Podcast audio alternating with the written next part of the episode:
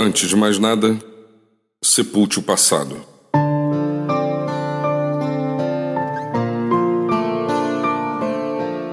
Do que adianta manter vivo em nosso interior aquilo que deveria ter sido sepultado há muito tempo?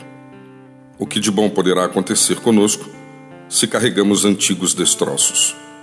Sem dúvida, uma das principais razões de tanta tristeza, angústia e mágoa alcançarem tanta gente é a manutenção na memória de circunstâncias, pessoas e diálogos que deveriam ter ficado para trás. Porém, permanecem conosco como sombras a nos seguirem todos os dias. A realidade é que não há nada que possamos fazer para mudar o que passou. A melhor atitude a ser tomada é esta: precisamos sepultar o passado. Como diz o autor bíblico, as coisas velhas já passaram e eis que tudo se fez novo.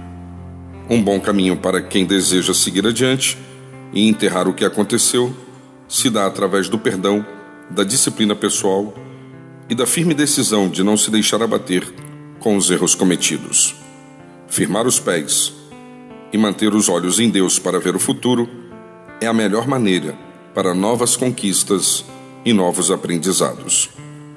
Eu sou Sérgio Andrade e você encontra mais mensagens como esta em www.sergioandrade.net ou ainda solicitando pelo WhatsApp em 819 99890586. Sepulte o passado. Olhe para frente. Que Deus abençoe a tua vida.